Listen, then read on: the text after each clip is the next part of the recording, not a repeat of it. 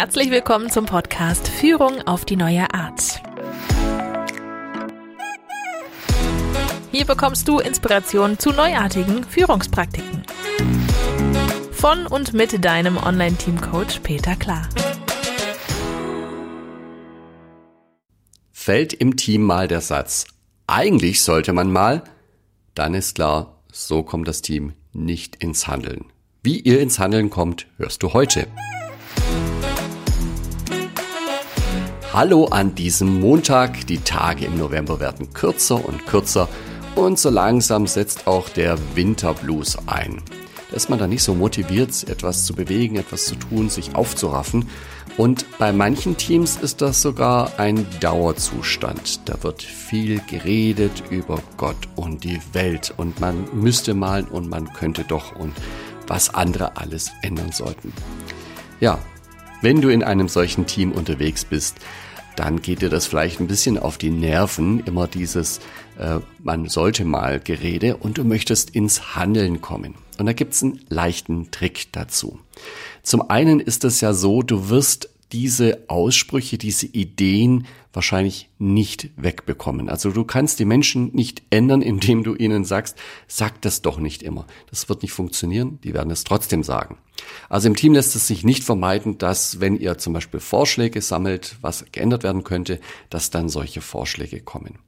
Und dann heißt es, man müsste das Gesetz ändern oder noch besser, man müsste die Natur ändern oder was auch immer.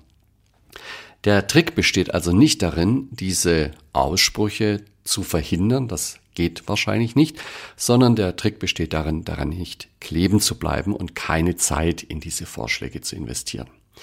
Und da bewährt es sich zunächst mal Vorschläge zu sammeln und noch nicht gleich zu diskutieren, ja, sonst der, der zuerst einen Vorschlag nennt, und sind oft nicht die besten Vorschläge, die als erstes kommen, der wird dann ewig lang diskutiert und die guten Vorschläge haben am Ende keine Zeit mehr. Also erstmal alle Vorschläge sammeln. Und das machst du jetzt aber nicht einfach untereinander weg, sondern du sortierst die Vorschläge gleich in drei Kategorien. Das kannst du gleich machen oder du kannst zum Beispiel erst Kärtchen oder Post-its schreiben lassen und die Sortierung später machen. Wichtig ist, dass man erstmal nur sammelt und kategorisiert, bevor man dann in die Detaillierung reingeht. Und folgende drei Kategorien möchte ich dir da anbieten. Das eine ist eine Kategorie Kontrolle. Also, was bestimmt ihr selbst? Wo habt ihr Kontrolle darüber? Das könnt ihr selbst bestimmen und tun. Die zweite Kategorie lautet Einfluss. Das heißt, andere bestimmen zwar darüber und müssen dort die Entscheidungen treffen, aber ihr kennt die und ihr habt da gewisse Einflussmöglichkeiten. Ihr könnt darauf Einfluss nehmen. Das könnten zum Beispiel sowas wie Chefs sein oder Kunden sein. Die dritte Kategorie, die wird ganz schwierig, die heißt nämlich reagieren. Da sind alle Vorschläge und Ideen drin, die ihr nicht beeinflussen könnt, die ihr auch nicht kontrollieren könnt, auf die ihr letztendlich nur reagieren könnt. Also sowas wie gesetzliche Vorgaben, Naturgewalten, die Persönlichkeitsstruktur des Chefs oder den Geschäftszweck des Unternehmens und so weiter. Also Dinge, die ihr als Team eben nicht bewegen könnt.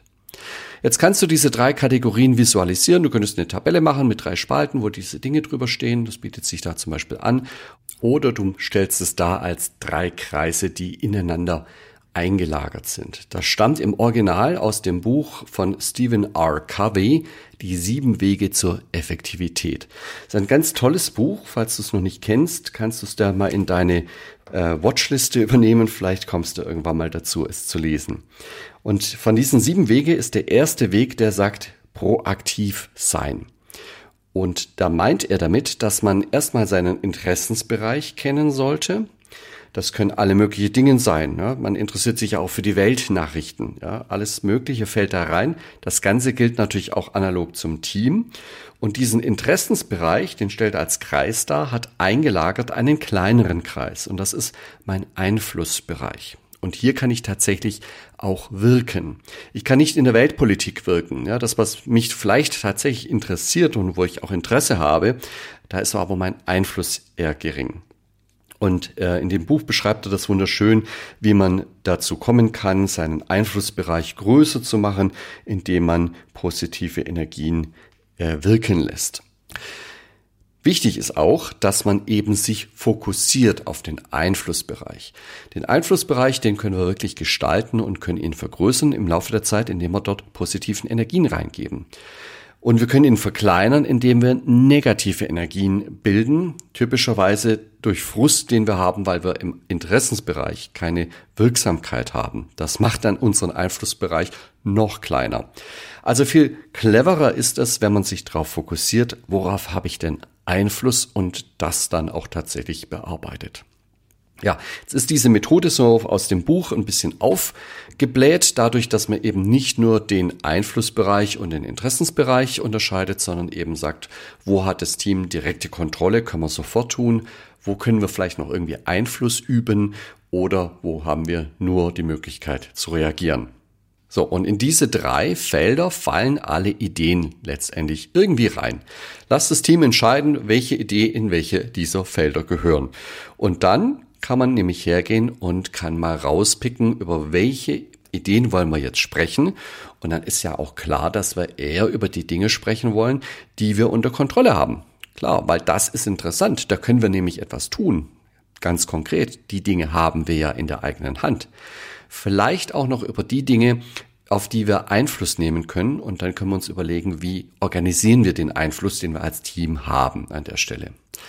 Also im Prinzip ist diese Praktik ein kleiner, einfacher Trick, wie du aus dem Jammertal herauskommst, wie, will, wie schlimm doch diese Welt ist und man kann ja eh nichts machen, hinzukommen zu, was können wir denn tatsächlich tun? Und natürlich bewegen wir kleinere Dinge, weil wir eben nicht den Weltfrieden damit erreichen können. Der Weltfriede liegt eben nicht in unserem Einflussbereich. Aber es gibt viele andere Dinge, die uns in unserem Einflussbereich liegen. Und vielleicht fangen wir damit an, dass die Welt in unserem Umfeld mal ein bisschen besser wird. Mit den magischen Worten einer netten Kollegin von mir sage ich es nochmal, die sagt nämlich, machen heißt der Drachen.